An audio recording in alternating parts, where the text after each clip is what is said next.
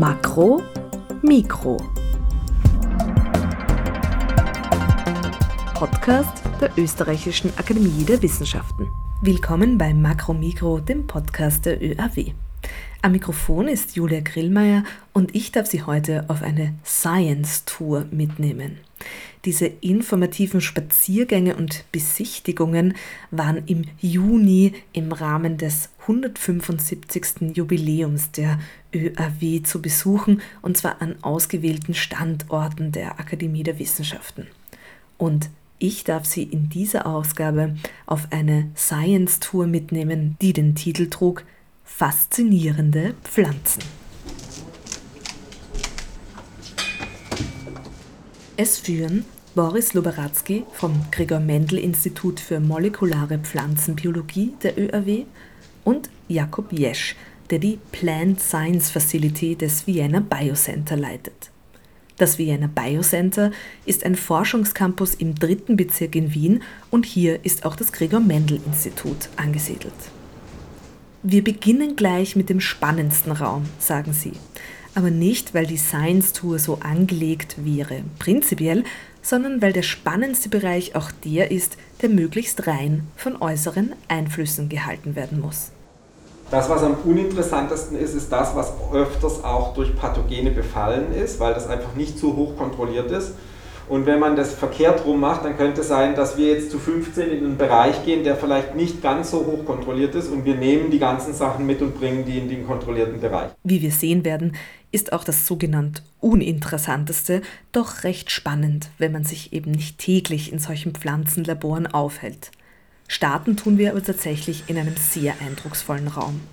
Einer hochtechnisierten Klimakammer, so groß, dass sie ein betretbarer Raum ist, in dem diverse Pflanzen auf Fließbändern stehen und immer wieder bewegt werden. Genau, das ist die erste Klimakammer, die Sie betreten und in den Boxen sind die Sensoren und eben auch die Bewässerung und das Wegesystem. Diese Anlage erlaubt es, die Pflanzen ganz genau zu beobachten und ihre Entwicklung nachzuvollziehen. Sie werden unterschiedlichen Lichtverhältnissen und auch unterschiedlichen Nass- und Trockenperioden ausgesetzt und dann kommen sie per Fließband immer wieder in diese Kammer, wo besagte Sensoren sind, die diverse Aspekte der Entwicklung der Pflanze erfassen können. In der Fachsprache heißt es Phenotyping. Mein Thema und mein größter Fokus aktuell in meiner Facility ist das Environment und der Phänotyp. Also das ist ein bekanntes Dreieck. Es gibt bestimmte Pflanzenarten, die haben eine bestimmte DNA, einen bestimmten Genotyp.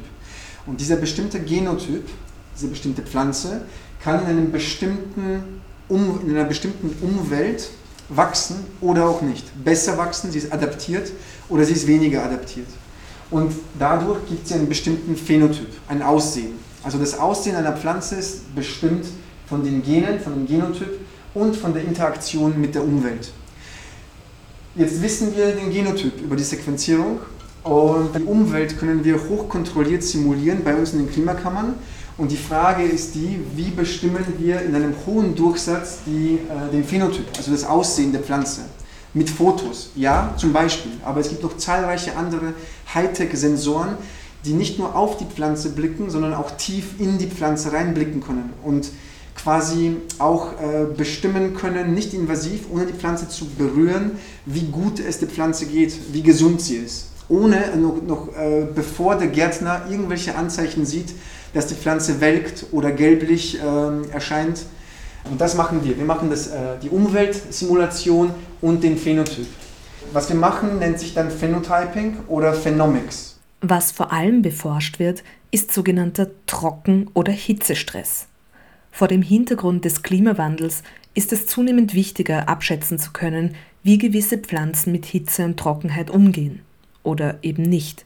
Auch einige komplett vertrocknete Exemplare fahren am Fließband an uns vorbei. Was passiert nun, wenn die Pflanze in diese Messkammer kommt? Sie wird erst einmal von allen Seiten fotografiert, was etwa Farbveränderungen sichtbar macht. Die Pflanze wird dann 3D gescannt, was Auskunft über die Blattflächen und auch die Krümmung der Blätter gibt. Und dann gibt es noch die thermische Bildgebung, wie Jakob Jesch erklärt. Die Pflanze transpiriert und regelt ihren Wasserhaushalt über die Stomata, über die kleinen äh, Poren auf den Blättern. Und ähm, beim Trockenstress oder beim Hitzestress ist diese Transpiration eine sehr wichtige Funktion. Trockengestresste Pflanzen zeigen quasi eine reduzierte Transpiration und äh, eine höhere Blatttemperatur als äh, gut bewässerte Pflanzen, die noch kühler sind, weil sie noch immer transpirieren können. Somit ist die thermische Bildgebung auch sehr wichtig für den Trockenstress. Mit der Sammlung der Daten allein ist es natürlich nicht getan, wie Boris Luberatzky und Jakob Jesch betonen.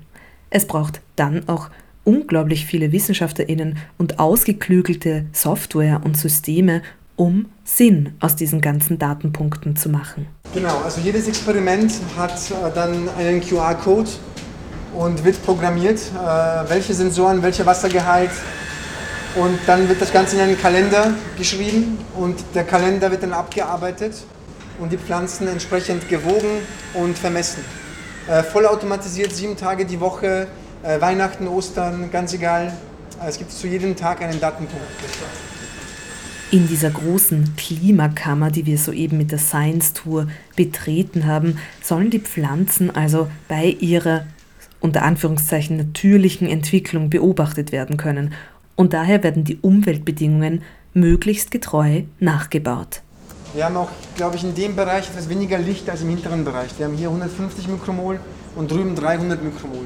Äh, ist ein bisschen heller bei euch auf eurer Seite. Und dann taucht die Frage auf, warum ist neben dem weißen Licht in dieser Kammer die LED-Beleuchtung über den Pflanzen allein rot und blau? Rot, ja, rot ist ganz wichtig. Äh, rot und blau sind die ganz wichtigen äh, spektralen Farben, weil mit den Farben arbeitet die Pflanze. Man könnte Grün zum Beispiel komplett weglassen. Es gibt Produktionsstätten, die das Ganze noch optimiert, also Indoor-Produktionsstätten, die haben ein violettes Licht, weil sie nehmen nur Rot und Blau. Wir versuchen das möglichst breit, schön sonnenähnlich zu simulieren, aber man könnte auch nur Blau und Rot nehmen. Dann schauen aber alle Pflanzen schwarz aus. Und das ist für die Forschung auch nicht gut. Man kann dort nicht lange arbeiten und man kann die Pflanze auch nicht inspizieren, ob sie jetzt gut geht oder schlecht geht. Deswegen haben wir da eher in Richtung Sonne äh, das Spektrum äh, optimiert. Ja. Wir haben auch äh, Far Red, also das Rot, was Sie sehen, ist das normale Rot. Das ganz kleine Rot zwischen Rot und Weiß, so ganz dunkelrot, das ist das sogenannte Far Red. Das ist äh, hinter dem visuellen Bereich. Das ist wichtig für Nachtschattengewächse zum Beispiel. Um, im, im, schattigen Bereich ist der Far-Red-Anteil höher. Und diese Lichtverhältnisse sind wiederum Variablen, die die Kammer jeweils abgestimmt per Experiment und Pflanze variieren kann. Je nach Pflanze wird es adaptiert. Die Tageslänge, die Temperatur, die Nachtabsenkung, die Lichtintensität. Das Einzige, was default ist aus aktueller Sicht, ist das Spektrum. Weil das Spektrum ist mehr oder weniger sonnenähnlich, Tageslichtspektrum. Und das halten wir als Standard. Ja? Außer es gibt Wünsche. Wir hatten einmal ein GMI-Projekt, da hat sich jemand gewünscht, einen äh, roten Sonnenaufgang und roten Sonnenuntergang. Haben wir auch gemacht, also geht auch. Ja? Die Anlage ist so fein justiert, dass man diese Variablen auch auf bestehende meteorologische Daten übertragen kann. Man könnte zum Beispiel einen durchschnittlichen Tag in Andalusien 1972 in dieser Anlage simulieren. Es gibt eine Wolkensimulation hier. Man kann hier Wolken durchziehen lassen, wo bestimmte Bereiche äh, abgedunkelt werden. Dass es sich um hermetisch abgeriegelte, kontrollierte Bedingungen handelt, zeigt schon, dass wir durch unseren kurzen Besuch die Kammer schon ein bisschen beeinflusst haben. Wir haben jetzt viel Hitzeeintrag. Genau, gemacht. wir Menschen haben. Ja, ja. Deswegen ist es auch lauter die Kammer, geworden. Die Kammer hat versucht, quasi unseren Hitzeeintrag zu kompensieren und die 21 Grad zu halten. Ah, okay. Wow, wow. Und ja. nicht, dass wir das Experiment jetzt ruinieren. Nein, das sind Vorexperimente, die am Auslaufen sind. Wir müssen die Kammer jetzt entsorgen. Jetzt bereiten wir das neue große Experiment vor. Alles gut, alles gut. Wir haben also Hitze und CO2 in die Kammer eingebracht. Daher geht es jetzt auch gleich weiter und zwar zu einem ähnlichen Experimentaufbau, aber in etwas anderer Form. Und zwar gehen wir zu den kleineren Klimakammern. Denn am Gregor Mendel Institut arbeiten zahlreiche Forschungsgruppen und da passen nicht alle Experimente in eine große Klimakammer, erklärt Boris Luberatzky. Die machen alle ein bisschen unterschiedliche Forschung, benutzen vielleicht auch einen unterschiedlichen Organismus Und dann kann ich mit so einer großen Kammer nichts anfangen. Das heißt, dann brauche ich mehrere kleine Kammern, die ich alle individuell einstellen kann, auch von der, von der, von der Temperatur, von der Feuchte. Und das würden wir uns jetzt anschauen. Das sind dann die Kammern einfach kleiner. Da kann man auch ein bisschen mal an, an was hingehen. Und dazu geht's zu den Klimakammern in den Keller. Wenn man die Pflanzen bei ihrem natürlichen Wachstum beobachten will, warum baut man dann Klimakammern und sieht sie nicht im Feld an? Warum macht man das in der Grundlagenforschung? Oft ist eben die, das Interesse nur an einer Variable zu drehen. Ich möchte ja nur eine Auswirkung eines einzelnen Punktes wissen. Ich möchte ja wissen, was passiert, wenn ich das Licht verstärke. Wenn ich das jetzt aber draußen auf dem Feld mache und einmal regnet es bei dem Experiment, das andere Mal geht ein starker Wind, das dritte Mal ist irgendwie ein Sandsturm, dann habe ich zwar dreimal die Temperatur verändert, aber habe noch 30 andere Variablen auch verändert. Und dann könnte man nicht nachvollziehen, was denn jetzt nun wirklich die Veränderung in der Pflanze hervorgerufen hat. Das ist ein Vorbereitungsraum, wie wir es oben auch schon gesehen haben. Ich muss die Erde, die, die Sachen vorbereiten, damit ich sie in die Pflanzen, in die Kammern bringen kann. Ähnliche Systeme, wie wir jetzt oben schon gesehen haben, Töpfchen mit Erde, Pflanzen aussäen und so weiter.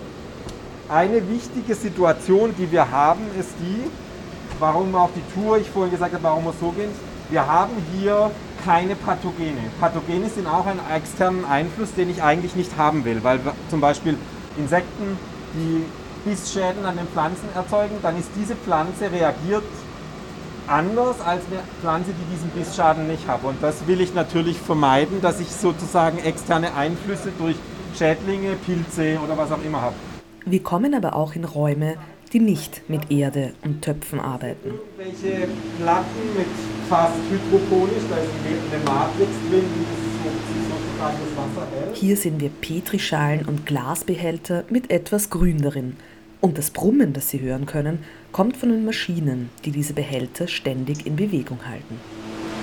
Was ganz oft der Fall ist, wenn man schwimmende oder in Ja. Lösung Kulturen hat, mit Zellen oder was auch immer, wenn ich nicht schüttle, dann sinken die auf den Boden und dann so, sterben sie. ja, das heißt, okay. ich muss sie ständig in Bewegung halten, damit sie in, in diesem fliegenden Zustand in der Flüssigkeit sind. Ne? Und dann kommen wir in einen Bereich, der schon eher wie ein klassisches Glashaus für Pflanzen aussieht. Das ist jetzt sozusagen das Gewächshaus. Es ist, wir sagen jetzt Low-Tech, aber es ist immer noch ein sehr kontrolliertes System. Das heißt, wir, wir schaffen es zwar nicht, die Temperaturen ganz konstant zu halten, so wie jetzt unten, aber wir, wir, wir schaffen es trotzdem nicht über 27 Grad rauszugehen oder wir schaffen es auch, die Feuchtigkeit einigermaßen zu regulieren. Wir können auch abdunkeln und ein bisschen selber Licht dazugeben, so wie heute jetzt zum Beispiel, oder wir können auch die Sonne reinlassen. Also das geht schon. Was wir jetzt hier sehen, ist, ähm, Und hier im Gewächshaus wachsen derzeit jede Menge Erbsen. es ist das Mendeljahr. Gregor Mendel wurde vor wie vielen Jahren? 200? Genau, also Gregor Mendel wurde vor 200 Jahren äh, geboren. Er hat an Erbsen Grundlagen für die, für die genetische Vererbungslehre gefunden, erforscht, aufgeschrieben und so weiter. Und das ist heute immer noch gültig, das muss man dazu sagen. Also das, diese klassische Vererbungslehre hat sich nicht verändert. Es gibt viele Zusätze, die zur Vererbungslehre dazugekommen ist. Da ist Epigenetik dazugekommen, Gene Editing und so weiter, auch innerhalb der, der Organismen. Aber die grundlegende Art, wie Vererbung stattfindet, ist immer noch ähm, basierend auf diesem Prinzip. Die besagten Erbsen waren für Schauexperimente bei der langen Nacht der Forschung bestimmt. Was wächst hier noch? Dann auf der linken Seite sieht man eine Akelei. Das ist anscheinend ein gutes Forschungsobjekt für Populationsgenetik, weil die Akelei irgendwie hier in verschiedenen Variationen vorkommt.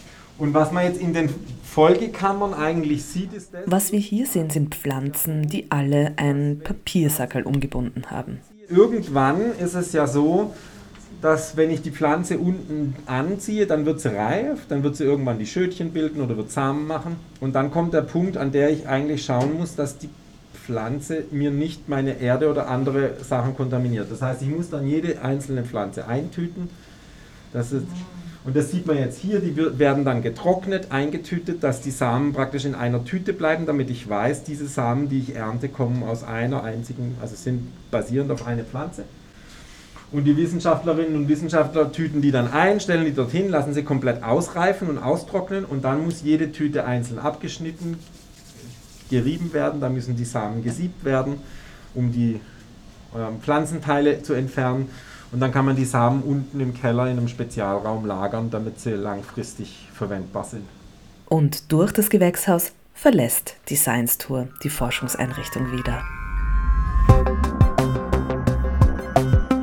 Das war Makromikro heute mit einem Bericht von der ÖRW Science Tour durch das Gregor Mendel Institut für molekulare Pflanzenbiologie der ÖRW bzw. der Plant Science Facility des Vienna Biocenter. Alle Ausgaben von Makromikro finden Sie unter oerw.ac.at sowie auf allen Kanälen, wo Sie Ihre Podcasts beziehen. Haben Sie Fragen, Anmerkungen oder Feedback, dann freuen wir uns über Ihre Nachricht. Wir freuen uns auch, wenn Sie Makromikro abonnieren und vor allem freuen wir uns, wenn Sie wieder einschalten. Julia Grillmeier sagt Danke fürs Zuhören und bis zum nächsten Mal.